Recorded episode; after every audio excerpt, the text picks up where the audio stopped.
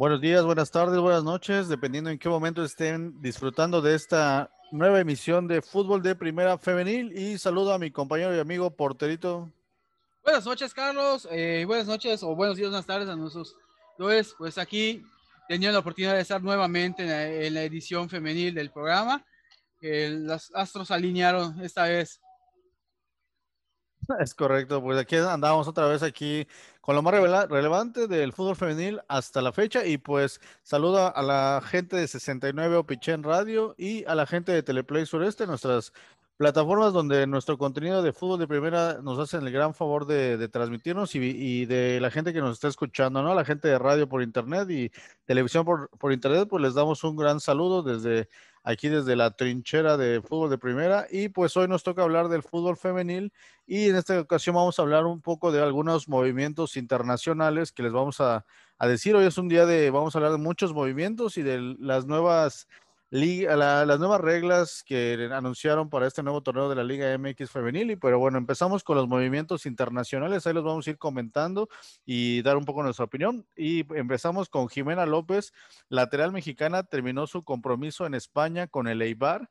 y ahora reportará con el OL Reign de la Liga de Estados Unidos, equipo filial del Olympique de Lyon, ¿no? Muy buen movimiento. Vamos a ver qué, a dar seguimiento a esta jugada mexicana. Y por otro lado, la guardameta mexicana Pamela Tajonar, que eh, la recordamos porque ya es una portera un poco veterana, se convirtió en el nuevo fichaje del Villarreal de cara a la temporada 2021-2022 de la Liga Española, ¿no? Pamela tiene ya bastante, como bien dije, bien dije, perdón, este, ya tiene ahí su caminar ahí en España, en el Málaga, Sevilla y en el Barcelona. Y pues ahora el Villarreal que está recién ascendido, pues empieza a reforzar y pues vamos a ver a la jugadora mexicana por ahí. Viene del EDF Logroño, club que lamentablemente descendió la pasada temporada pero consiguió una Copa de la Reina y en su paso por varios equipos de España también se coronó en la liga con el Barcelona, ¿no? Entonces es una arquera mexicana que, que pues no sé si, creo que tuvo algunos momentos en la selección mexicana y que pues su experiencia es, es muy bien. ¿Cómo ves estos movimientos, porterito, de europeos, de mexicanas allá en Europa y en pues Estados Unidos? Eh, pues bueno, vamos a hablar primero del caso de Jimena, eh, Jimena López, pues bueno, hay que decirlo que es una chica que eh, en este caso eh, debutó joven, eh, debutó apenas en 2019 profesionalmente en el fútbol, por decirlo así. En este caso, equipo, en, un equipo universitario de Estados Unidos. Y pues bueno, tuvo un buen, aunque corto, breve paso, pero un buen paso al final por la Liga Española de Fútbol en un equipo que pues tal vez no de los más importantes, pero bueno, está compitiendo en la primera división del fútbol femenil de España.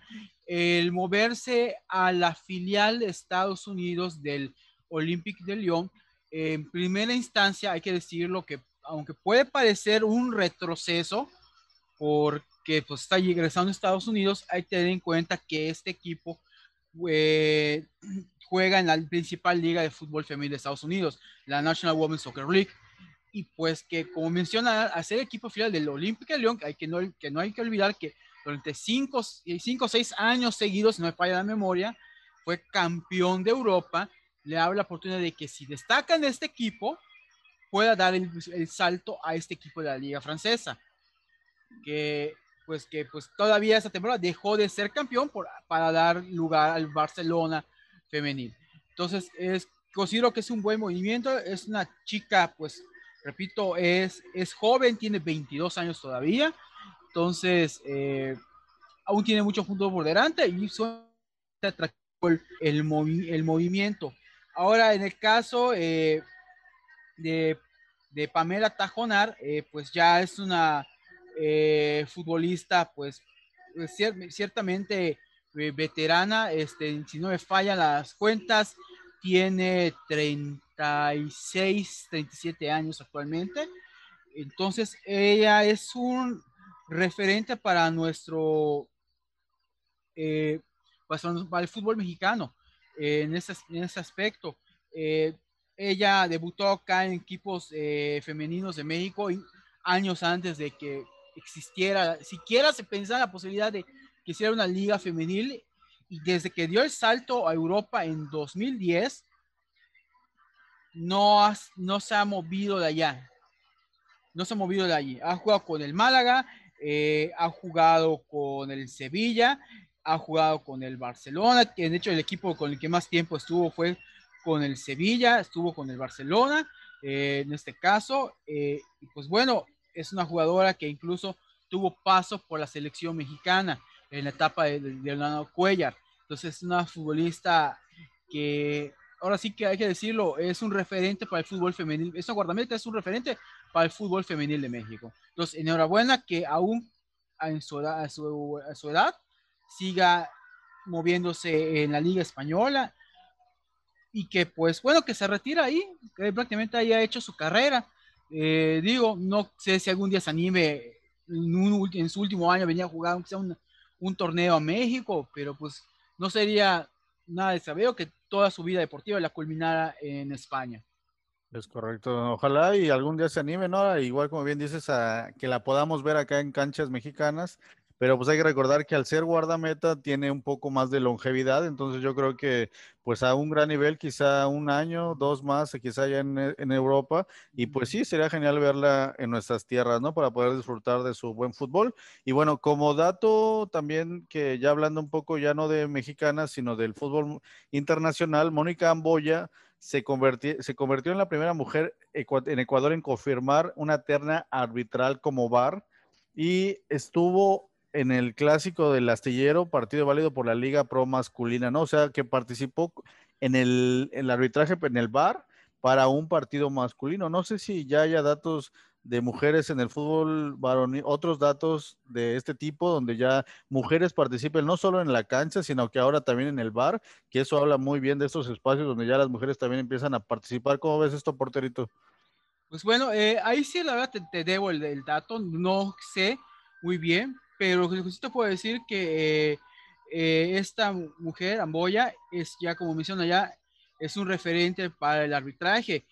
Eh, básicamente ella tiene, eh, en este caso, tiene 24 años de carrera como árbitro de fútbol e incluso esto de, en este caso, pues va a estar en los Juegos Olímpicos igual apoyando. Entonces es una mujer con experiencia y que pues qué bueno que se esté dando esos espacios y que no se le deje solo para el fútbol femenil, sino que incluso participe en, las ligas varoniles. Entonces ya vimos este año bastantes casos de árbitros que han estado en torneos eh, varoniles. Ya pasó en el Mundial de, el Mundial de Clubes, ya pasó en las Libertadores, este, ha pasado en competencias de Sudamérica, de Europa. Entonces, qué bueno que se estén dando eh, esos espacios. La verdad, creo que es algo merecido, justo y necesario.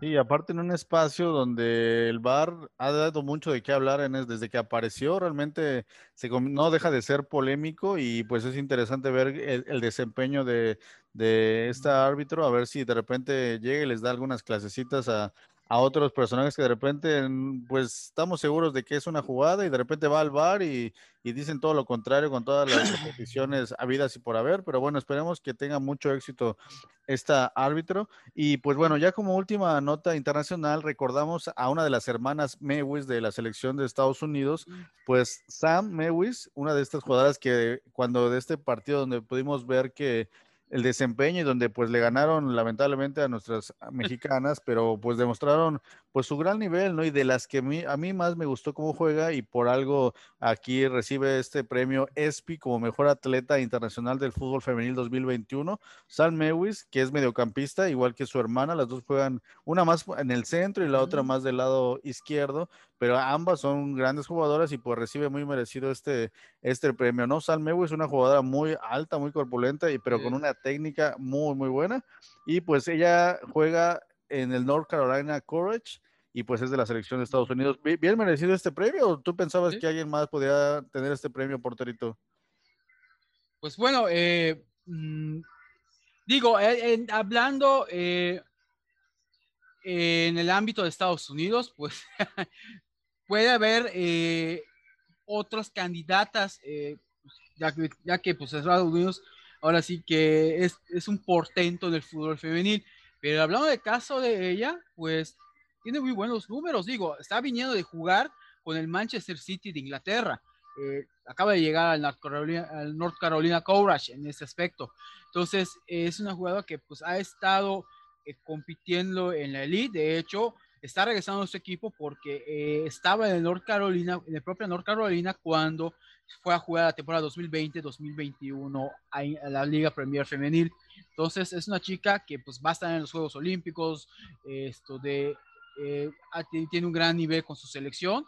Entonces, como lo viste, tú lo mismo lo has dicho, tiene, creo que ha dado méritos suficientes para poder tener este, eh, este reconocimiento. Es correcto, y pues sí, ojalá y, veamos de repente en algún momento ver alguna atleta mexicana y pues en este en estos tipos de premios, ¿no? Sí, y no más para dar el contexto, eh, el año pasado ganó igual el, premio al futbolista del año de Estados Unidos y en 2017 fue parte del mejor once de la National Women's Soccer League. Entonces es algo común en ella y está recibiendo estas, eh, estas distinciones, estos reconocimientos. Es correcto. Oye, y de hecho a mí, y lo que más me gusta de este premio es que no, generalmente estamos acostumbrados a que le dan los premios a los delanteros, ¿no? Y ella es mediocampista y es de esas mediocampistas, este, pues todo terreno, ¿no? De esas recuperadoras. Entonces a mí me gusta que se premia a jugadores de este tipo porque pues siempre los reflectores y las luces se las llevan los goleadores y pues como lo vimos ahorita en la Euro, ¿no? Que Dunaruma le dan el premio a mejor jugador siendo portero y que también hemos dicho mucho en este programa que pues no es fácil ser portero, así como tampoco es ser fácil mediocampista y que de repente los tenemos medio olvidados y qué bueno que a esta jugadora mediocampista se le dé este premio, ¿no, porterito? Así es, y pues hay que recordar que eh, en ese caso eh, muchos de los mejores jugadores de la historia han sido mediocampistas, no han necesariamente delanteros. que han que tenido? Pues mediocampistas que han tenido esa característica de que se no solamente generan y crean juego, sino que también se suben a atacar e incluso a defender. Entonces, no, no sorprende eso. Es correcto. Y pues bueno, ya cambiando de tema, ya en temas de la Liga MX Femenil, el, esta nota es una nota que les vamos a compartir del martes 7 de julio, que por cierto, nuestra compañera Liz, que hoy no, nos puede acompañar, pero nos, de, seguro nos está viendo y escuchando, le mandamos un gran saludo. Ella nos mandó desde Monterrey, porque hay que decirlo, ella está allá, es una seguidora tigre de corazón y pues está muy al pendiente de la información que surge de las tigres y este, pues en esta ocasión nos mandó esta nota donde la voy a leer textual. Dice, el fútbol femenil ha ido encontrando de manera cada vez más frecuente un eco importante a nivel mundial y se han multiplicado las acciones encaminadas para fortalecerlo y darle mayor visibilidad y Tigres Femenil siempre tratará de estar presente en cada una de ellas. Tal es el caso del proyecto encabezado por el Racing de Avellaneda de Argentina, y Claxo, quienes desde el 2020 ya han trabajado juntos para darle mayor visibilidad al fútbol femenil y ahora emprendieron un proyecto destinado a mostrar las historias de vida futbolística de, los, de las mujeres latinoamericanas contadas en primera persona y entre ellas estarán Liliana Mercado y María Sánchez, dos de mis jugadoras preferidas de Tigres, este como un paréntesis. El proyecto denominado Mi Voz, Mi Gol tiene como objetivo la edición de un libro compilatorio de relatos y obstáculos superados por futbolistas mujeres en el camino a convertirse en profesionales, con el objetivo de visibilizar las historias de las deportistas, además de reflexionar y pensar en los desafíos de nuestra sociedad para avanzar hacia la equidad en este deporte. A este proyecto se sumaron grandes instituciones como la Liga Deportiva Alajuelense de Costa Rica, la Asociación de Fútbol de Cuba, la Asociación de Fútbol de las Islas Turcas y Caicos, Sporting Cristal del Perú, Oriente Petrolero de Bolivia, Corinthians de Brasil, Olimpia de Paraguay, Colo Colo de Chile y Nacional de Uruguay, ¿no? Realmente ya, si alguien nos quiere regalar algo, pues cuando salga este libro ya tienen una gran opción para darnos. ¿Cómo ves este gran proyecto, Porterito? Y va a ser muy interesante conocer la historia de estas jugadoras mexicanas que de repente no sabemos todos esos detalles, pero también de estas grandes jugadoras que van a aparecer en este libro. Es un libro que tenemos que conseguir, Porterito. Sí, mira, eh, te voy a decir algo. Una de las cosas que tiene eh, Sudamérica y Argentina es que ahí sí se ha desarrollado y tomado con mucha seriedad lo que es la investigación en ciencias sociales en materia de fútbol y deporte en general, pero sobre todo en fútbol. Entonces, hay grandes autores, investigadores, trabajos en materia deportiva que no solamente es un anecdotario de estadísticas y demás, sino que realmente se toma en cuenta el, el contexto social, económico, cultural, histórico del fútbol, tanto varonil como femenil. Entonces, hay una gran cantidad de trabajos que hablan sobre eso. ¿A qué voy? Que gracias a este, a, este trabajo, instituciones como Claxo se toman la molestia de crear proyectos que estudien al deporte desde una perspectiva no solamente mercadológica, sino social, económica y política. Y estamos viendo de que en este caso, el ejemplo de eso es que el proyecto originalmente es del club, del Racing Club de Avellaneda, que tiene este apoyo y se están sumando a generar esto. Yo en esto veo dos cosas positivas. Uno, el hecho de que se tenga este proyecto para poder dar a conocer los casos, de historias y las experiencias de vida de no solamente futbolistas, sino todas aquellas mujeres que tengan que ver con el mundo del fútbol. Pueden ser entrenadoras, pueden ser este, eh, fisioterapeutas, asistentes, las propias jugadoras, esto de, pueden ser incluso gerentes, dueñas de clubes, etcétera. Entonces, que espero que se tome todo eso, tanto a nivel fútbol profesional como a fútbol amateur en el femenil. Y, y, y en segundo, pues el hecho de que Tigres esté participando en esto. Si algo me ha quedado claro es que en esta última década, Tigres, la institución del Club Deportivo Tigres de la Universidad Autónoma de León, se ha tomado la tarea de poder buscar ser un equipo grande y está asumiendo retos y compromisos de un equipo grande. Y como un, todo equipo grande, uno de esos retos tiene que ser el compromiso social. Y Tigres está buscando eso. Dirán lo que quieran en el fútbol varonil, de que Tigres es un, es un pequeño que se cree grande. En el fútbol femenil, Tigres es el equipo grande. Entonces, aquí lo está demostrando. Y pues bueno, eh, es bueno que se dé, se conocer este tipo de notas, porque pues de entrada nos ponen el radar para nosotros eh, esto de un, un, un, libro que vamos a conseguir de cajón, sí o sí, físico, digital, y que pues bueno, vamos a agregarlo a nuestra tanto a mi biblioteca, en mi caso yo voy a agregar a mi biblioteca personal como a la biblioteca de fútbol de primera, que pues bueno, ahí estamos armando algo sobre una biblioteca que se llama Biblioteca Fútbol de Primera. Ahí luego sabrán qué cosas, pero bueno, para que sepan.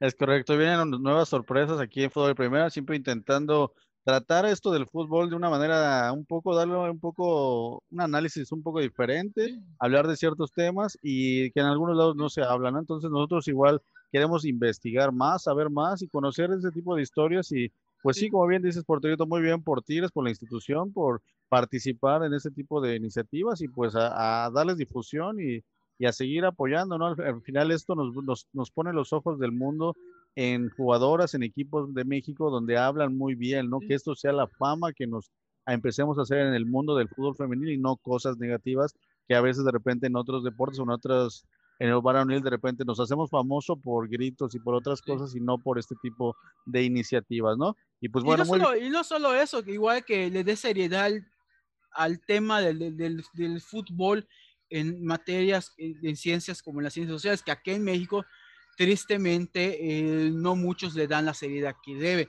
Digo, hay instituciones que se han dedicado a investigar sobre temas deportivos desde perspectiva histórica, sociológica, antropológica, este, política, incluso en materia del derecho, pero aún así hay muchos que siguen viéndolo como un tema menor de investigación, cuando en realidad no lo es así, sobre todo teniendo en cuenta que en lugares como en, eh, en Europa, en Sudamérica o en Estados Unidos, se toman en serio la investigación en deporte y en fútbol y no solamente en las cuestiones de salud o físicas o económicas, sino realmente hasta en sus aspectos sociales y, culturales. Entonces, qué bueno que se den en este tipo de proyectos para darle más, mayor visibilidad a, este tipo de trabajos. Yo en por Tigres, la verdad. Yo ahí sí les, felicito y les aplaudo esta, esta iniciativa. Es correcto. Y bueno, ya hablando un poco de, de, bueno, estos ciertos avances que se están dando, pues hablamos de que será parte de la, cuarta edición de la entrega de los premios del Balón de Oro del fútbol varonil, pero ahora van a incluir algunas categorías del fútbol femenil y pues se va a entre, reconocerá a la mejor jugadora y a la mejor jugadora menor de la Liga MX femenil y esta ceremonia se realizará el 17 de julio, próximo fin de semana a las 11 horas, ¿no? Al horario de, de la Ciudad de México y pues aquí tengo las categorías que pues a mi parecer es muy injusto que solo se le dé dos categorías al fútbol femenil, ¿no? Deberíamos tener mejor portera, mejor lateral, o sea, todos los premios que hay varonil debería haber igual en su versión femenil y pues al final y también podrías escoger mejor jugador en general y a lo mejor que de repente ganara una jugadora, ¿no? O sea, creo que ya es un avance, pero creo que se queda incompleto porque al final nada más tenemos dos categorías para premiar a toda una liga MX femenil que, vamos a decirlo honestamente, fue mucho más espectacular y mejor jugada que la liga varonil.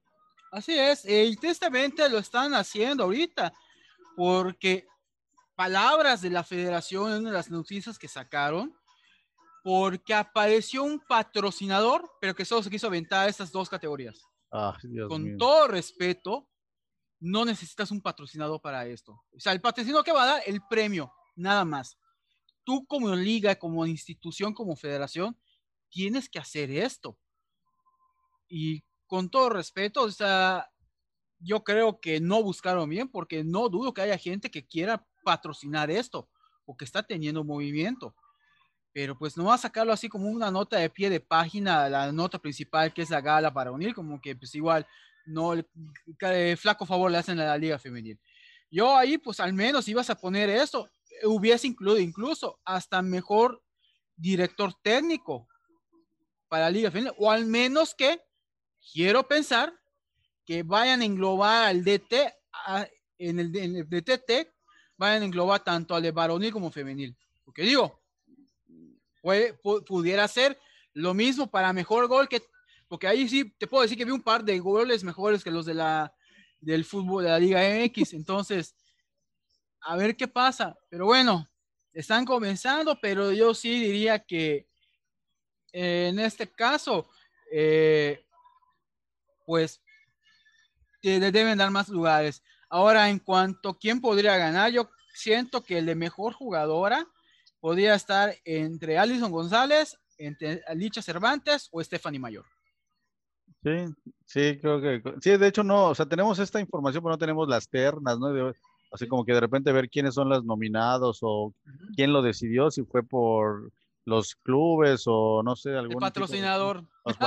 exactamente, no, no tenemos esa información, pero bueno, vamos a verlo y ya después analizaremos si sí fue justo o no, si estuvo bien este, las declaraciones de quiénes son los ganadores, pero pues ojalá que para los siguientes años haya una ceremonia de premiación, pero que solo sea femenil, sea una ceremonia femenil, una varonil, o que hagan una donde incluyan a todas, a, a las dos categorías y que haya premios de todo, ¿no? Mejor portero, mejor portera, mejores laterales, mejores defensas, pero de ambos, ¿no? De varonil y femenil, para que sea, es que se vuelve muy atractivo. Al final, este, no, no veo por qué no lo hacen, ¿no? O sea, realmente sería muy atractivo ver esto, ¿no? Y de repente, digo... Oye, eh, antes de que me comentes, eh, como igual lo que habíamos comentado con nuestro amigo de fútbol amateur, de repente igual hacer un tipo, así como en el béisbol, que hay juego de estrellas y cosas así como de show, ¿por qué no hacer de repente hacer actividades y combinar al fútbol femenil, el fútbol varonil con ahí alguna cascarita o algo así? Yo creo que ese, ese tipo de productos televisivos sería muy buen espectáculo y fomentaría más la, discusión. llamaría la atención. La cosa es, eh, siento que el problema para esto es el calendario. Ya ves que por sí está muy saturado los calendarios como para meter eso de hecho, porque de hecho recuerda que hace muchos años en la primera década de este siglo, si recordarás, se hicieron intentos por hacer juegos estrellas de la liga varonil. Primero era, eh, la yo recuerdo, de hecho ahí, tengo eh, mercadotecnia de esa época todavía que conservo, eh, que era, me acuerdo que era patrocinado por Bimbo, y recuerdo que las primeras ediciones era el de mexicanos contra extranjeros.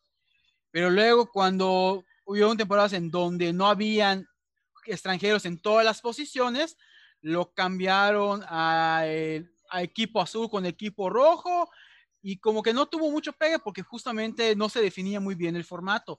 Yo siento que, por ejemplo, lo que se podría hacer es, como tú dices, eh, un equipo de versus de entre, no sé, norte, sur o capital contra eh, provincia, no sé, algo por allá. E incluso se puede hacer un espectáculo, no sé, un torneo de tiro libres, a ver quién mete, eh, un torneo de penales, eh, no sé, cosas, torneo de portero contra portero, no sé, cosas así se podrían hacer. Pero bueno, tampoco le vamos a solucionar la vida a la, Federación Mexicana. Sí, pero yo de que sería muy atractivo, sería muy atractivo, ¿no? y pues bueno, sería en beneficio al final del fútbol mexicano, de ambos, ¿no? Tanto el varonil como el femenil, pero bueno, ya hablando un poco de, vamos a, empezar a hablar ya ahorita de la Liga MX femenil, de los cambios de reglas, pero antes me apareció este dato que creo que tú debes estar muy contento porque es el futuro de las Chivas en cuanto a, a que de hecho estaba leyendo que hay muchos equipos que inician esta temporada no con tantos movimientos, sino que están confiando en su cantera. Y pues en el caso de Chivas sí hubo, tuvieron movimientos, pero yo creo que tienen una muy buena camada de su sub 13 y sub 17, donde se declararon campeonas. La primera 2 a 0 de, eh, vencieron a la selección Jalisco y en la sub 17 vencieron a la selección La Barca 4 a 0, ¿no? Entonces yo creo que Chivas está trabajando desde abajo y creo que esto va a hacer que se mantenga con el gran nivel que ya están este, mostrando y pues ya van a tener estas dos generaciones que que yo creo que las van a seguir cuidando para que lleguen al, equipo de, de, primera, ¿no? ¿Cómo ves esta, a tus chivas que se están demostrando que están haciendo un gran trabajo a nivel de fuerzas básicas? Si algo ha tenido Chivas desde que en su momento lo compró Jorge Vergara, ha tenido un buen trabajo en fuerzas básicas. De hecho, es habitual que en la rama varonil el equipo de Chivas en sub 23 reservas, esto de sub 17, sub 15, esté constantemente peleando los títulos de sus respectivas categorías. Eh, eso es algo común. el problema cuál es que mucho de este talento, al menos en el caso del varonil, que es el primer referente que hay, no se llegan a consolidar en la primera división por X o Y motivo. Entonces, estamos viendo que la estructura femenina está siguiendo lo mismo que tiene eh, su estructura de de subcategoría, sub subedad y ahí, ahí va a sacar. Al momento en el equipo femenil sí hemos visto mucha canterana de Chivas. Entonces, tal parece que aquí sí hay más posibilidades de que puedan consolidarse, porque de hecho una de las, nuevas reglas que estamos viendo que se van a implementar es que existen las categorías sub-17, que en donde ahí Chivas lleva ventaja porque no tiene que crear, ya la tiene, y no de este torneo, sino de temporadas anteriores. Entonces, estamos haciendo un buen trabajo. Y pues en el caso del, del, del, de Edgar Mejía, que es el técnico, él ya había dirigido en, en equipos sub. Entonces, conoce qué hay y creo que ahí él puede sacar provecho, sobre todo porque no ha hecho grandes contrataciones chivas y al contrario, ha incluso dejado salir jugadoras importantes. Entonces, en este panorama en donde ya se están abriendo los cupos para las jugadoras extranjeras, pues va a ser muy importante para Chivas reforzar el trabajo en fuerzas básicas, perdón, para poder mantenerse en competencia, porque pues, eh, económicamente tampoco está la institución en buenos números como para estar haciendo grandes contrataciones. Y eso aplica en ambas categorías. Obviamente que el presupuesto en la varonil pues sigue siendo muchas veces mayor que el de la femenina. Sí, de hecho, bien sabemos que realmente trabajar en tus fuerzas básicas o en tu cantera realmente es una inversión, ¿no? Porque al final te puede alimentar tu primer equipo o en su defecto, pues vender este, a, este tipo de jugadoras a otros clubes, ¿no? Lo hemos visto en el varonil con equipos como el Ajax, ¿no? Que históricamente son este, equipos que forman jugadores y que después se dedican a venderlos, ¿no? Y hacen grandes transacciones y que pues a la, ese dinero viene directamente a ti y pues es una muy buena inversión que muchos clubes, no solo Chivas, Tigres, hay otros equipos que sí se están preocupando por formar muy, muy, buenas jugadoras y pues creo que sería lo que todos los demás equipos deberían de copiar, ¿no? Ese tipo de, de acciones y pues bueno, ya como que ahora a partir de ese torneo pues ya es, como bien comentas, ya va a ser obligatorio para todos los demás clubes, ¿no? Tienen que estar preocupándose por la crear, tener un representativo de fuerzas básicas sub-17 esto es de los cambios más relevantes, lo del registro de dos jugadoras extranjeras, que igual más adelante vamos a comentar ya de muchos nombres que están llegando de jugadoras extranjeras y de mexicanas que estaban en el extranjero que ahora van a llegar a la Liga MX femenil. Y el otro dato importante es este registro o sustitución por maternidad de una jugadora durante toda la temporada, ¿no? Son de los puntos más importantes que se van a dar para este nuevo torneo. ¿Qué opinas de todos estos cambios, Porterito? Pues bueno, eh, ya habíamos comentado de que se, necesitaba que la liga vaya creciendo y pues bueno, se veía con buenos ojos la incorporación de extranjeras, que algo que iba a suceder eventualmente. Yo todavía sigo con el pendiente de cómo va a ser la cuestión de sueldos, porque evidentemente las jugadoras que van extranjeras que lleguen van a recibir una buena paga porque por la inversión y pues hay que ver cómo se va a manejar el sueldo con las demás jugadoras, porque se sabe que hay equipos que pagan con cacahuates, hay que decirlo. Entonces, esto puede generar una inconformidad en el plantel si no se ven reflejado en aumentos de sueldo para las jugadoras. Sabemos que hay equipos que pagan bien, caso Tigres, pero también hay otros equipos que que son competitivos, son importantes, pero no pagan tan bien como Monterrey, que se sabe, América e incluso en el caso de Chivas, se sabe eso. Entonces, en el caso de Chivas, ahí no va a haber jugadoras extranjeras. Entonces, no se, no se va a preocupar Chivas por eso. Pero pues bueno, sí me llama la atención de que cómo se va a manejar esto con el resto de, de, de jugadoras de los planteles. Entonces, sí sabemos que no hay buenos sueldos, como en Necaxa, como en Mazatlán, etcétera, etcétera. Eso es el primer punto. Segundo, lo menciona acá, lo de eh, el esquema de sustitución. Qué bueno que aquí en esa infografía que se nos da, no sé si es la oficial de la Liga Mexicana o no, se hace la aclaración de que se están alineando el reglamento de la FIFA, porque hay que recordar que esto, y esto en su momento lo habíamos comentado en un programa, de hecho, eh, de mayo pasado, lo comentamos, eh, que la FIFA en diciembre de 2020 aprobó varias reformas a su reglamento de competencia para proteger a las jugadoras femeniles. Y una de estos, eh, que era la obligación de proteger a las jugadoras embarazadas para que tengan una mejor calidad de vida y que básicamente el, el reglamento de FIFA lo que decía era que se permitía la baja de maternidad con goce de suelo baja durante 14 semanas como mínimo, como mínimo para las jugadoras, siendo un mínimo de 8 semanas, hasta 8 semanas después, un mínimo de, hasta 8 semanas después de, de parir para poder regresar, que las jugadoras que estuviesen en esta situación, pues tengan el derecho de regresar a la actividad física cuando ellos los consideren y que pues para proteger al club en caso de la baja, pues podían fichar alguna jugadora para cubrir esto. Y esto quedó en el artículo, en el artículo 18 del reglamento de multas, el reglamento de la FIFA, y que aquellos que no cumplieran con esta normativa, eh, ya sea clubes, eh, o sea, ya, sea, en general, los clubes pues iban a tener sanciones, ya sean sus propias ligas o en, a nivel internacional. Entonces, aclara eso de que la federación se tiene que alinear a este reglamento no es por que son hermanas de la caridad, lo hicieron por su propia cuenta, sino es una cuestión internacional. Qué bueno que ya se esté reconociendo, porque digo, al menos de momento no nos hemos enterado hasta ahora si hay de algún caso en la Liga MX en donde hayan dado de baja alguna jugadora en un club por, por temas de embarazo. No sabemos todavía. No sabemos si, igual no podemos decir que si hubo o no hubo, pero bueno, lo bueno es que se está dando allá. Y cuanto a las fuerzas básicas, pues esto es algo necesario que se tiene que dar en toda liga. La ventaja es que hay algunos clubes que ya cuentan con estructura de fuerzas básicas femenil. Hay otros que van a tener que crear su estructura sobre la marcha. Pero bueno, al menos esto va a ayudar para que la liga se vaya consolidando, vaya creciendo y también vaya generando su propio proceso de, vaya creando su propio proceso de generación de, generación de jugadoras.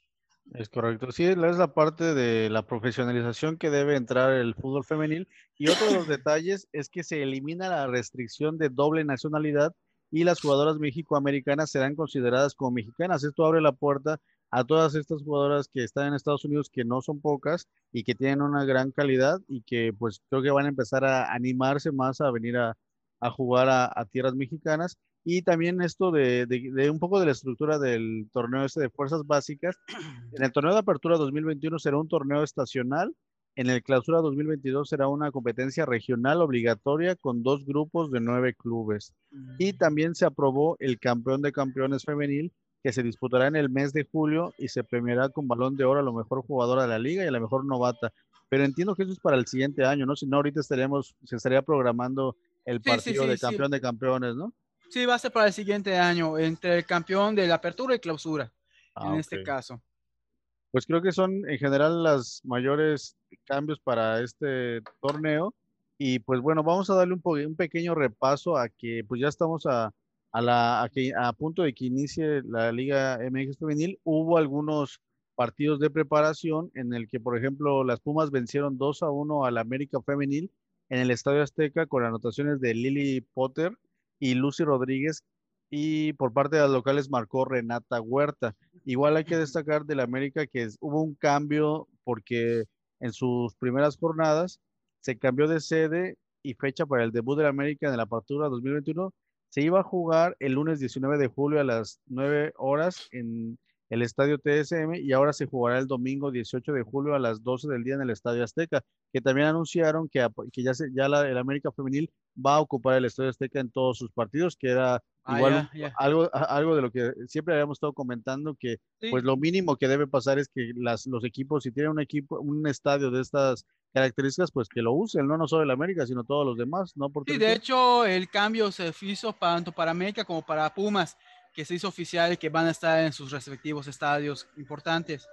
Entonces, asumo que este movimiento fue para ajustarse justamente a, a esa noticia. Es correcto. Sí, yo creo que sí. Pues bueno, ya va a ser muy grato ver al, al, América Femenil, que sabemos que igual nuestra compañera Mindy, que también este, no, no va a poder estar ya en este en este espacio, pero va a poder, va a seguir participando, creando contenidos y siempre va a estar al pendiente de las emisiones, va a estar generando igual con nosotros ahí la información. Ella pues es súper americanista y pues bueno, yo creo que ella es la más de las más contentas porque ahora va a poder ver a sus águilas en el Estadio Azteca, ¿no? Al menos, ¿no? Y bueno, hablando del América, ya habíamos comentado que lo nuevo para esta temporada pues es su director técnico Harrington y de las jugadoras que se destaca que trajeron a Nati Mauleón, y Amanda Pérez, que ella igual viene del Sporting de Lisboa, o sea, de las grandes contrataciones. Y bueno, la lista completa son Alexandra Godínez, Karen Luna, Diana Palacios, Natalia Mauleón, Zoe Aguirre y pues son de los grandes movimientos, porque también dejó a jugadoras fuera. Alexandra Godínez, ella llega del Puebla Femenil con 18 años y también llega Jennifer Muñoz. Ah, no, Jennifer Muñoz se despide del América. Entre estas otras, Camila Martínez, Fernanda Piña, Jennifer Muñoz, Zulma Hernández, Dalia Molina y Verónica Pérez. Ellas se despiden de, del América. Esas fueron de las primeras notas que dieron. Por eso es que llegaron otras, ¿no? Dice fans como cinco o seis, llegan como seis nuevas. Y pues lo que nos, nos enteramos, ¿no? Cuando estaba la selección mexicana femenil de Kiana Palacios, que que era la llega del Real Sociedad como gran contratación y Nati Mauleón pues llega del Toluca, ¿no? Llega, son los movimientos del América. ¿Cómo ves el América? ¿Se, ¿Se, reforzó bien o dejó se está, se está reforzando bien, aunque sí tiene bajas sensibles, pero sí creo que el, creo que ahí sí el batacazo de América es Caña Palacios. siento que es, sí, siento que ese es el refuerzo estrella de, de, de América y pues va a dar bastante, yo siento que van a dar bastante de qué hablar esta temporada, porque la verdad, con todo respeto, de América sí se vio muy a menos y muy alejado del papel de equipo grande que quiere ser en la Liga Femenil. Entonces, ahora sí, hay que decirlo, la América le han estado comiendo el mandado entre Tigres, Monterrey y Chivas. Entonces, se tiene que poner las pilas y pues hay que reforzar. Aún tengo dudas del técnico, pero bueno, vamos a ver cómo le va. Vamos a darle el beneficio de la luna porterito. Otro equipo donde hubo bastantes movimientos es Tigres Femenil, que dejó ir a Mariana Elizondo y llegaron, de ella fue de las que trajeron a estas nuevas, las primeras extranjeras que llegan al fútbol femenil, llega este, Stephanie Ferrer, Van Hinkel, que pues ella llega de, es de, es como, tiene doble nacionalidad. española. Española, juega el medio campo y, y, la delantera, ¿no? Entonces yo creo que es una jugadora muy creativa, yo creo que le va a estar ahí, no sé si le trajeron a ella para competirle a Stephanie Mayor o, o para dejarla más libre, no sé, porque veo que juega en su misma posición y, debe tener bastante talento con esta influencia brasileña que debe tener en sus botines. Y pues ella jugó en la Universidad de WBU Women's Soccer de Estados Unidos y pues tiene 22 años, ¿no? Entonces es muy joven y creo que, que para que Tigres haya fijado en ella y en esa posición es porque a lo mejor ya está pensando en bajarle un poco la carga, la, la, la, bajarle un poco la carga a Stephanie Mayor que pues sabemos que ella juega todos los partidos y tiene que dar siempre el 100. Entonces yo creo que le quieren dar un poco de descanso en esa posición para que tenga quizá un recambio más y no que juegue todos los partidos. Pero bueno, al final vamos a ver si tiene esta calidad esta jugadora.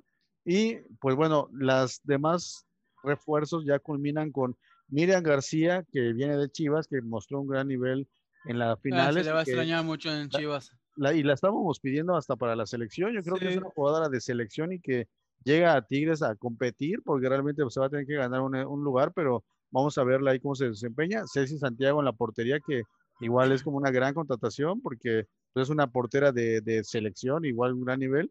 Y Hanna Gutiérrez, que el América la dejó libre y pues es una jugadora muy joven que yo creo que esta temporada se va, va, va a ser como de aprendizaje, no creo que sea titular, pero bueno, es, creo que le está apostando a que madure con Tigres y que se pueda convertir en una jugadora importante en Tigres. ¿Cómo ves estos movimientos de Tigres, porterito?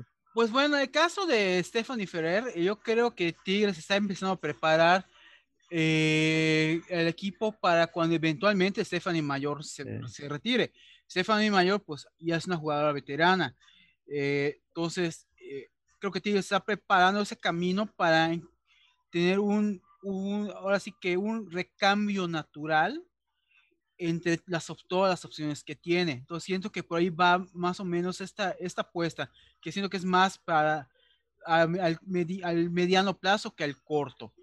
Y en cuanto a los refuerzos en general, insisto, la llegada de Cecilia Santiago va a ser más imbatible al, a Tigres, que de por sí ya cuenta con una gran defensa.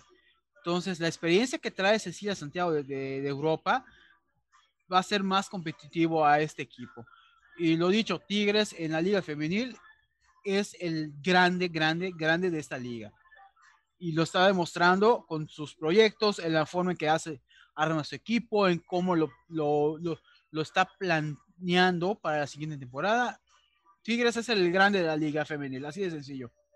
Es correcto. igual hoy, de una nota que salió hoy, también se integra al cuerpo técnico Regina Vivanco para estar en la como auxiliar técnica. Entonces vemos que también se están ahí, hay movimientos hasta en el cuerpo técnico y pues vamos a estar pendientes, ¿no? Ahora, algo que, que dio mucho que, que, decir fue en este nuevo uniforme de Tigres, que volvemos a lo mismo, Tigres, pues sí es como la elite del fútbol femenil, pues porque las grandes marcas la, también patrocinan a este equipo y pues según una, nota que leí, es de, las, de los pocos equipos femeniles en el mundo que sacan un uniforme propio, con un diseño propio, y pues anunciaron este nuevo uniforme en muchas, en todas las redes sociales, y pues hasta el buen patón, el Nahuel, les dio una felicitación, ¿no? Dice, felicitaciones campeonas, los uniformes no solo representan originalidad y exclusividad, sino también la lucha por la igualdad de un fútbol para todas, ¿no? Todos. Y pues también se anunció que, como Liz nos comentaba, ¿no? Que todos los años se dice que, va a haber un nuevo estadio y que nunca se cumple, que siempre son como promesas de campaña por todos lados. Pues igual ¿no? hoy salió que, que, ya se comprometieron CEMEX y la universidad a construir un nuevo estadio para Tigres porque piensan competirle al, al de Monterrey y pues porque piensan en la candidatura del 2026, ¿no? Y pues ya lo habíamos comentado en algún este, este episodio con Liz, pues que realmente la gente está muy enamorada de, del estadio de Tigres, la, la, el, que, el que viene funcionando de la universidad, pero que pues sí ya es un poco antiguo, ¿no? Que no le vendría nada mal un estadio a la altura de, del mejor equipo femenil que existe, ¿no? ¿Cómo ves, porterito? Pues sí, vamos a ir por partes. Primero con el uniforme, pues sí, son pocos equipos en el mundo femeniles que tienen su propio diseño. Que en este caso hay equipos que usan el mismo uniforme, o sea, el mismo diseño del varonil, pero manteniendo sus propios elementos. O sea, por ejemplo, eh, muestran sus propias estrellas, etcétera, etcétera. Lo que destaque con Tigres aquí es el que es un diseño propio para el equipo femenil, porque pues acá en la liga los equipos habían estado sacando sus propias camisas. En el caso de Chivas, por ejemplo, la camisa de Chivas femenil, eh, aunque es el mismo diseño del varonil, luce pues su, sus propias, su propia estrella, no trae las del equipo varonil pero lo llamativo de ti es la cuestión de que el diseño ya es propiamente para el equipo femenil, lo cual se aplaude porque pues están creando su propia identidad. Y en cuanto al estadio, pues yo siempre digo, hasta no ver, no creer, porque siempre lo mismo pasa aquí con el supuesto estadio que van a hacer aquí en Yucatán. Hasta que no vea que lo empiezan a construir, no lo voy a creer. Y aún así, cuando lo empiezan a construir, no es garantía que se termine. Entonces, a ver qué tal. Y yo digo, pues que se apuren porque el tiempo está metido. Si le van a querer disputar la sede al BBB, al BBVA de, los, los rayados, pues que le metan velocidad porque pues el tiempo corre y pues una de esas y ya no, no, ya no logran meterse en esa lista final para el mundial. Es correcto. Y pues bueno, ya hablando de, de, otros equipos, porque pues hay muchos movimientos en todos los, los clubes del fútbol femenil, Nayeli Munguía del Atlético San Luis decide retirarse completamente del fútbol. Y Diana Anguiano es nueva jugadora del Necaxa femenil donde no he visto más movimientos de Necaxa, no son de esos equipos que pues siempre están debajo de la tabla y pues solo he visto este movimiento que anuncian. Y este tras su salida del club Pachuca, Anisa Guajardo reforzaría la zona ofensiva del club León femenil y por otro lado, Puebla le da las gracias a, o sea, se despide, dejan el, a Puebla Jimena Churape, Mariela López, Yulisa Acevedo, Cietlale Valencia, Alexandra Godínez y Beth López, ¿no? Muchos movimientos que dejan a Puebla y hay una nota que se nos olvidaba de Rayadas, era lo que ya habíamos comentado, de que también despedían a Ania Mejía y también lo de que Tito Becerra dejó el banco y llegó Eva Espejo al, a la, vamos a ver el desempeño de esta temporada con las Rayadas y pues ellas sus refuerzos, los, solo hicieron tres como que grandes refuerzos que son Lice Rodríguez, que es la antigua capitana del Querétaro, y Alejandra Calderón también jugó con Querétaro, y Susana Romero, exjugadora de Cruz Azul. Vemos dos delanteras, una defensa, donde pues no sé, no sé si necesitaba tanto en estas posiciones rayadas, porque sabemos que también tiene grandes jugadoras, pero bueno, las que llegaron son de buen nivel, entonces van a meter mucha presión a las que ya están por territorio. Sí, eh, bueno, en el caso de Monterrey, a mí me llama más la atención la cuestión de, del, del técnico, de la técnico, ya que esta espejo pues ya tiene experiencia como directora técnica. Ella fue la primera directora técnica de Pachuca femenil, las dirigió de 2017 a 2020 y pues entre sus logros está el haber obtenido, la, eh, ganado el primer torneo de Copa Femenil, el torneo previo que se jugó a la primera temporada de la Liga MX Femenil, donde Pachuca fue campeón. Y pues bueno, entonces eso ya nos habla de que es una técnico, una directora con experiencia, que es una directora que sabe qué es ser campeona, aunque no en la liga como tal, pero sí en el primer torneo importante que se jugó para el fútbol femenil. Entonces yo siento que eso le puede caer bien a Monterrey, un equipo que hay que recordar que ha estado eh, compitiéndole por, el dominio de la liga femenil a Tigres. Digo, no tienen los mismos títulos que Tigres, pero pues han estado constantemente presente en finales y demás. Entonces la apuesta de Monterrey es clara, romper ese, e, ese dominio que tiene Tigres en la liga. Entonces vamos a ver cómo, cómo le va a Monterrey. De entrada, pues yo le deseo mucho éxito.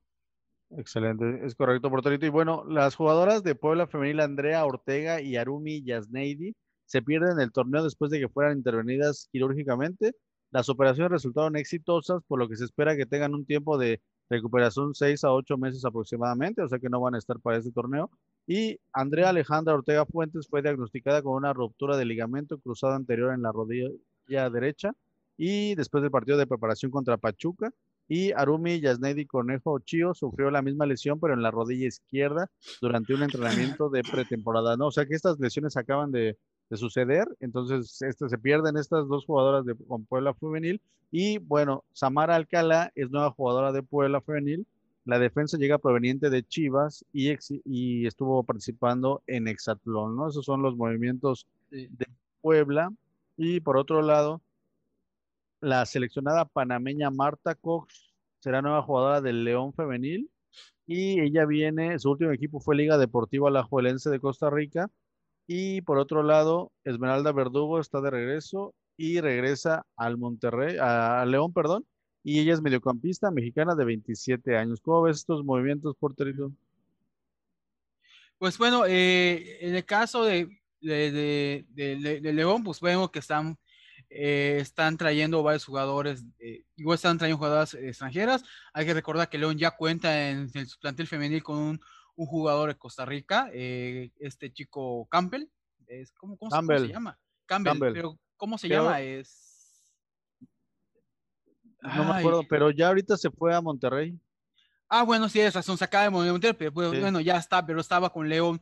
Entonces creo que me imagino que ahí habrá venido la referencia, algún comentario.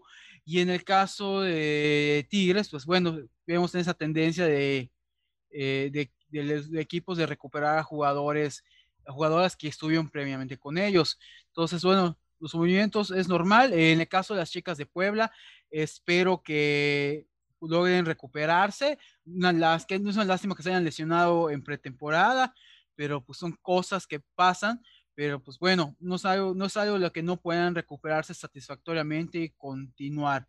Y en el caso de Samara pues bueno, ya vimos que Chivas eh, sigue dejó ir a varias jugadoras. Entonces, a ver cómo le funciona el experimento al, al, Tepa.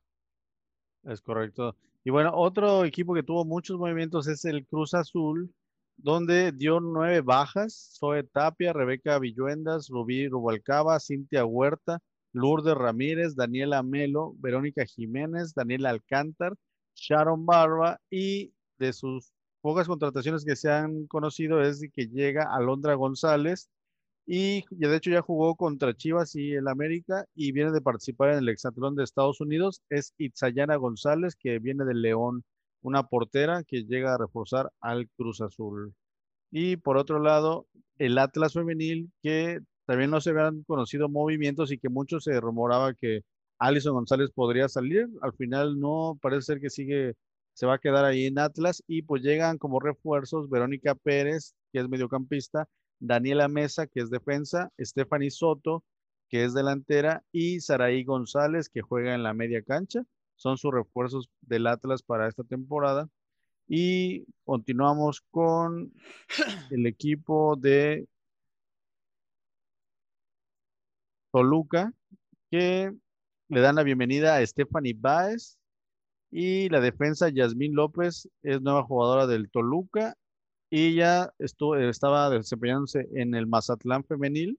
Y una más que se despidió fue Andrea Martínez, que ella también declaró que ya se, se, retiraba del fútbol. Y Wendy Toledo también es nueva portera del, del Toluca y ella tiene 20 años de edad y proviene del Santos Laguna. ¿Cómo ves estos movimientos, porteritos del pues, Toluca? Bueno, eh, eh, bueno, de todos los movimientos que estoy viendo, eh, ellos englobo hasta Toluca y demás, quien más me llama la atención es el movimiento de Wendy Toledo, de, que pasa. bueno, te decía, el caso de que más me llama la atención es el de Wendy Toledo, en que, pues bueno, es una de las jugadoras que eh, ha sido referente en Santos Laguna, que incluso ha tenido llamado selección nacional. Entonces, es una jugadora que le veo mucha proyección a futuro como guardameta. Entonces, siento que esa es la mejor incorporación que hace eh, Toluca para su equipo. Eh, Toluca, pues no ha destacado mucho en el torneo de liga, Entonces siento que están buscando pues eh, armar un equipo competitivo que justamente se pueda meter, para, se pueda, pelear, pelear, liguilla de entrada. Y siento que con Wendy Toledo puede mejorar mucho en cuestión de defensiva. Entonces, eh, para mí ese es el movimiento más interesante que hace Toluca con una portera que ha demostrado tener seguridad, buenos reflejos bajo los tres, palos y que es muy valiente en sus salidas. Es correcto. Otro de los movimientos que igual Gallos Femenil también no, no ha mostrado o no ha anunciado muchos cambios es la mexicana Paulina Solís, que ella militaba en el extranjero, en el Damayense de Portugal, y es un club que descendió en esa liga y pues ella, el Querétaro, pues se la trae y pues vamos a ver qué, qué nivel trae allá del fútbol europeo. Y otros de los cambios que igual en Pumas hubo bastantes es que lo de la entrenadora Karina Báez, que, que es este, la nueva directora técnica, que ella viene trabajando desde la cantera y en divisiones menores de, de Pumas, y ellas mostraron muchas bajas que son Iliana Dávila, Jackie García que se va a Gallos Femenil, Patti Jardón que terminó contrato y ya no renovó, y pues Jacqueline García, ella en su Twitter personal se dice que qué difícil es despedirse cuando uno no quiere irse, ¿no? Pero lo tomaré como un hasta siempre, solo me queda agradecer cada momento que pasé, Al parecer no, como que no quería irse, le dieron las gracias. También se, se va Ami, Ami Hernández, Mariela Jiménez, son varias de las jugadoras que dejan Pumas y que llegaron algunas otras, pero se me perdió el dato, pero llegaron unas jugadoras de Tigres, este, y algunos otros que a ver si contenemos el dato ahí más adelante. Pero bueno, dejaron ir bastantes jugadoras las de Pumas, pero también tuvieron algunas buenas contrataciones. Y bueno, Anaísa Guajardo encabeza la lista de fichajes del, del, Club León, que creo que ya lo habíamos comentado. Y bueno, Selene Cortés, eh, otro de los equipos que se está reforzando de una gran manera es... No, más para comentarte, uno de los refuerzos que trae Pumas femenil es una jugadora que se llama Akemi Yokoyama. Ajá, exactamente, de Tigres. Exactamente. Ajá. Entonces, es uno de los movimientos que tiene, eh, eh, que tiene Pumas. Ok.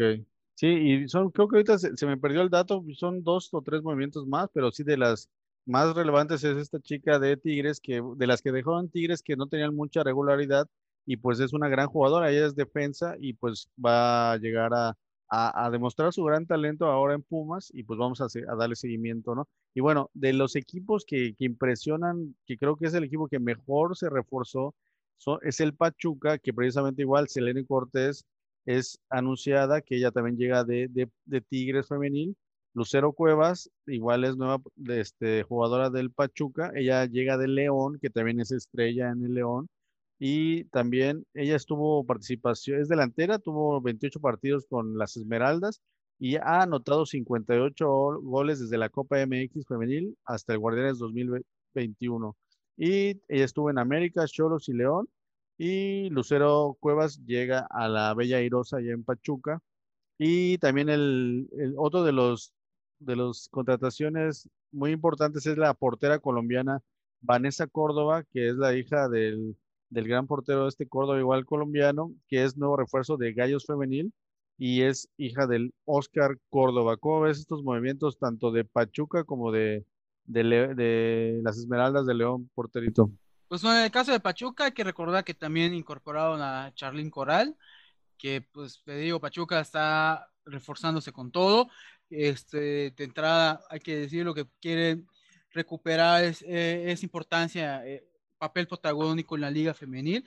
Recuerda que son las primeras campeonas de un torneo de fútbol femenil profesional en México, que fue la Copa. Entonces Pachuca va por ese, perdón, va por, por, por ese, por, por, recuperar ese lugar. Pues bueno, eh, ya vimos que Tigres, pues ya era un trabuco, se está reforzando para hacer un doble trabuco. Entonces, ¿qué te puedo decir? Hay muy buenos movimientos y la verdad luce muy bien los equipos para el siguiente torneo y va a ser algo llamativo la, la liga la próxima temporada.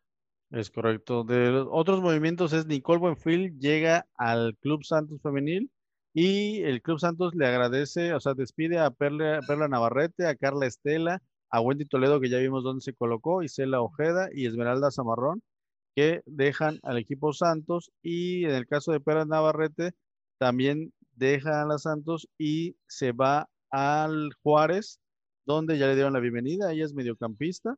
Y las palabras de Erika Soto es, fue complicado salir de mi casa, los cambios son difíciles, pero me gusta estar en Bravas, me ayudará a crecer como persona y como futbolista. Me salí de la liga porque quería terminar la universidad y nuevamente se me da la oportunidad de estar en la Liga MX femenil y estoy contenta, ¿no? O sea, ella estuvo, se va a terminar sus estudios y ahora regresa a sus 23 años con el Juárez femenil.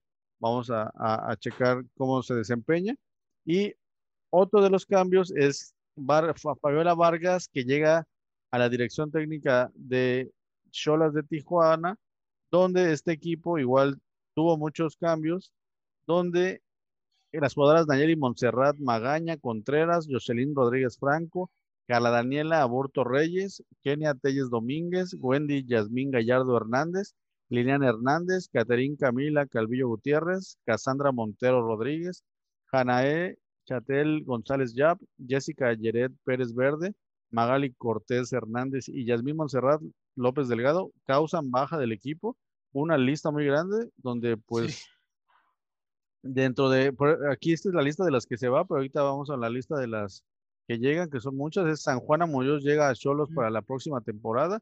La ex Esmeralda se despidió después de tres años y firmó su contrato con las Cholas. Luego también Fabiola Vargas llega a Tijuana y la portería llega Ale Gutiérrez igual a Tijuana. Igual creo que Tijuana se armó súper bien. Portera mexicana, Ale Gutiérrez de 26 años. Ella es campeona de la Liga MX Femenil con más de 50 juegos disputados. Y Ania Mejía también refuerza la saga central de las Cholas y también llega ahí a Tijuana. O sea, vimos muchas salidas de Tijuana, pero se reforzaron muy bien. Ojo con las Cholas, yo creo que van a estar mucho de, de qué hablar. Y Stephanie Estrada refuerza a la a igual a, la a Tijuana y pues mediocampista, igual vemos de estas... Doble nacionalidad. Es correcto, México-americana, entonces ya es de esas jugadoras que pues creo que con la nueva regla se animaron ya a jugar.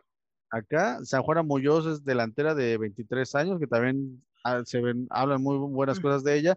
Y pues de estos fichajes, bomba, bomba porterito, estas cholas, no se querían quedar atrás y nos traen a Angelina X, delantera estadounidense, que regresa a Cholas ya que había jugado en el año 2016 cuando todavía la Liga MX no, no existía, con experiencia en Copa Libertadores y Champions, ¿no? Tijuana Femenil anunció la incorporación de esta jugadora Angelina X y es delantera con excelente pegada de balón y buenos remates de cabeza. Sí, se nota muy, muy esbelta, muy alta.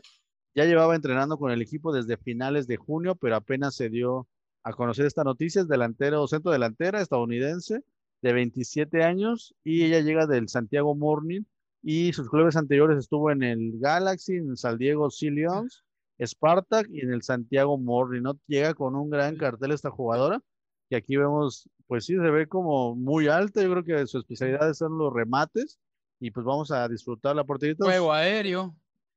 Es correcto. Estas Cholas, yo creo que nos... Eh, Cholas, Pachuca, más las favoritas, creo que son los equipos que hay que estar viendo, porterito. Pues sí, te digo, se pone muy interesante esto. Vamos a ver qué tal se pone, eh, resultan las, las, las, las refuerzos, pero sí, mucho movimiento que llama la atención, la verdad. Es correcto. Y ya casi para terminar, porterito, tus Chivas ya tuvieron partidos de pretemporada. Chivas le ganó 3 a 0 al Mazatlán con goles de Jocelyn Montoya, Caro Jaramillo, nuestras consentidas, y Gabriela de la China Valenzuela donde pues ya demuestran, eh, creo que es lo que vamos a estar viendo de Chivas, ¿no? Un gran nivel y pues ganando porque traen un buen equipo, porterito. Sí, te digo, ahí va a continuar el trabajo del Tepa Mejía, de Éter Mejía en este caso. Y pues bueno, soltaron varias jugadoras ahí en el camino, pero pues se están reforzando igual con la cantera, entonces vamos a ver qué les va, cómo les va. Pero pues sí, eh, sigue parte de esta columna vertebral todavía de Chivas, que empieza con Blanca Félix, este, eh, con, esta, con esta chica Madrigal, con Miriam Castillo, que está allá, con Caro Jaramillo, y pues con eh, Alicia Cervantes eh, y Jocelyn Montoya, que son esa columna vertebral. Pero bueno, vamos a ver cómo le va Chivas, que igual el torneo pasado sí empezó un equipo limitado por los movimientos, la falta de refuerzos, pero pues el trabajo táctico y diario de Edgar Mejía, pues le sacó provecho del equipo, ya vemos que llegó hasta la final. Entonces esperemos que esta temporada se repita esta situación y puedan competir hasta para ser campeonas. Es correcto. Y hay que recordar que regresa Rubí Soto, que había sido su número 10 y capitana durante mucho tiempo, que había estado lesionada. Creo que con ella también es un gran este, aporte que nos va a mostrar. Y hay que eh, mencionar igual lo, de sus contrataciones, ¿no? Atzimba Casas, una jugadora talentosa con mucha rapidez olfato goleador, llega a Chivas, o sea que ahí va a tener una delantera de muy buen, este, muy buena fama que proviene del Juárez y también ella sumó 13 goles en tres torneos disputados y su mejor torneo fue cuando anotó cinco ocasiones en 13 partidos. Otra que llega es Cassandra Montero, que ella llega, llega del Mazatlán femenil y también una que se recuperó de sus lesiones es Tania Morales, y ya está realizando la pretemporada, ¿no? Y bueno, una de las otras notas que tienen que ver con Chivas es que Licha Cervantes consiguió el patrocinio de Nike, ¿no? Y pues ya se une a jugadoras del nivel de Alex Morgan, Megan Rapinoe o Lucy Bronze, que pues bueno, ¿no? Qué bueno que, que Licha consigue este tipo de, de escaparates, ¿no? Porque habla de su de que estas marcas se fijan en jugadoras que representen mucho de lo, de lo que esa marca quiere proyectar y pues sabemos que Licha, además de que es una gran jugadora, tiene una actitud pues muy particular en la cancha, es una líder, entonces por eso es que este tipo de marcas se fijan en ella, ¿no? Y qué bueno, que ya tiene tiempo esta nota, pero bueno, no, no podemos dejar de mencionarla. Y pues bueno, ya para terminar, era lo que mencionábamos de, de Pachuca, quería terminar con esto porque creo que, que es Selene Cortés, Natalia Gómez Junco, que eran de Tigres, llegan junto con Lucero Cuevas, que viene de León, y pues bueno, ¿no? Charlín Corral, que, que es la superestrella, la gran contratación que viene al fútbol mexicano. Y pues bueno, la lista completa es Norma Palafox, Charlín Corral, Lucero Cuevas, Natalia Gómez Junco y Selene Cortés. Yo creo que Pachuca va a estar de miedo, se está armando súper bien. Y quería terminar, porterito, para que la gente que nos escuche y nos ve, un poco de quién es Charlín Corral, porterito. Vamos a leer un poco de, de, lo que todo lo que representa para el fútbol mexicano y que vamos a tener la oportunidad de disfrutarla en la liga, ¿no? Ella jugó para las categorías sub-17 y sub-20 y la mayor de la selección, la futbolista más joven en jugar y anotar con la selección mayor femenil mexicana. Tiene 29 partidos con selecciones menores mexicanas, tiene 22 goles con selecciones menores, tiene 68 partidos jugados con la selección mayor tiene 35 goles con la selección mayor, dos medallas de oro en Juegos Centroamericanos y del Caribe en el 2014 y en el 2018, cinco Copas del Mundo disputadas, tres categorías sub-20 en la Rusia, en Chile y Alemania en 2006, 2008 y 2010, dos selección mayor en Alemania 2011 y Canadá 2015, dos participaciones en Juegos Panamericanos en Brasil 2007 y Perú 2019, y tres participaciones en Copa Oro en 2006, 2014 y 2018. ¿Cómo ves su cartel, porterito? No es poca cosa, ¿verdad? Para nada, es un amplio currículum. Es una chica que ha jugado y ha participado con la selección mayor desde los 14 años, haciendo memoria. Igual falló un poquito con la edad, pero pues desde muy joven se ha destacado esto de, y pues es un referente, es si lo ponemos en cuestión de carrera deportiva, sería el equivalente a Hugo Sánchez en, en femenil en cuanto a clubes y en cuanto a rendimiento de selección, sería un Javier Borghetti, un Javier Hernández. Nomás para poner eh, eh, en comparación lo que ha hecho Charlyn Coral. Es correcto. Sí, ella nace el 11 de septiembre del 90, 1991 en Tepexpan, Estado de México. A la edad de 13 años se dio a conocer debido a su increíble hazaña de realizar 8.671 dominadas en dos horas. La niña prodigio del balompié internacional fue denominada así por la FIFA en el 2006, después del torneo clasificatorio rumbo al Mundial de Rusia, donde anotó siete goles.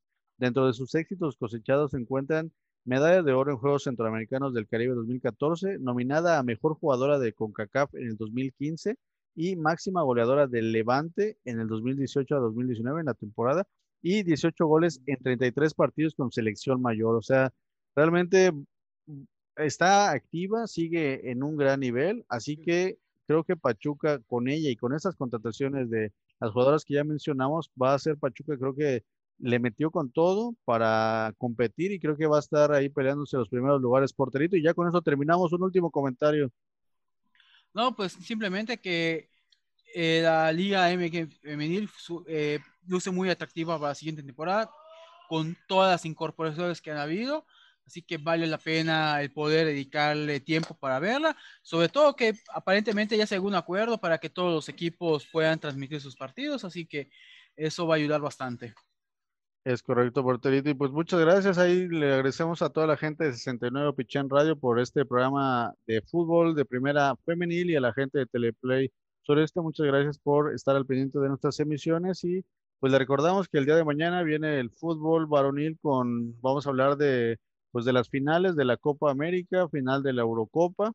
Y pues ahí si nos da un poco de chance de hablar ya de, de selección mexicana, la lamentable lesión de nuestro Chicharito y de este nivel tan cuestionado, de, perdón, del, del Chucky Lozano, perdón, este, y del este nivel tan, todos estos cosas que nos da a, comentar la Copa Oro, hay mucho que comentar de lo bueno, de lo malo y de lo peor, y pues bueno, ya mañana estaremos comentando este tipo de detalles, y pues bueno, gracias, porterito. Al contrario, gracias a ti, Carlos, gracias a nuestros seguidores, pues nos vemos mañana para el programa Varonil. Es correcto. Gracias por todo. Mi nombre es Carlos Vega. Esto fue Fútbol de Primera Femenil. Nos vemos mañana con el varonil. Muchas gracias.